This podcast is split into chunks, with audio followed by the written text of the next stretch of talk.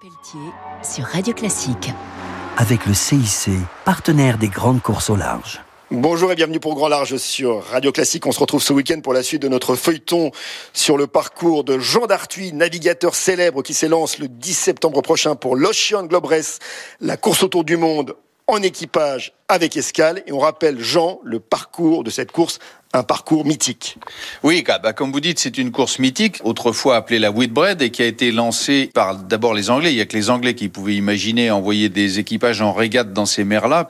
Départ d'Angleterre, donc de Southampton le 10 septembre euh, pour une chevauchée jusqu'en Afrique du Sud, puis un départ vers Auckland, Nouvelle-Zélande. Donc ça, c'est l'océan Indien, les fameux 40e et 50e rugissants, avec l'obsession de ramener évidemment à la maison sain et sauf tout l'équipage et le bateau.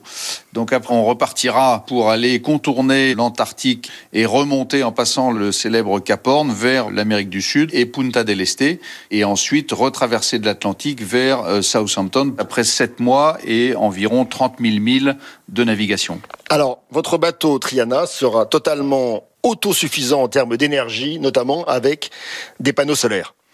avec euh, des éoliennes qui vont créer de l'énergie, avec des panneaux solaires installés sur le pont, un système de recyclage de tous les déchets sur le bateau. Donc euh, revenir à l'esprit des pionniers qui était de s'auto-suffire et de respecter un maximum la nature et l'océan. On a vu que certains bateaux avaient été attaqués notamment par des orques. Est-ce que c'est quelque chose auquel vous réfléchissez? On a été suivi par une bande de huit orques qui ont fait le tour du bateau à plusieurs reprises et qui nous ont pas attaqués. Donc c'est un bon présage pour l'avenir.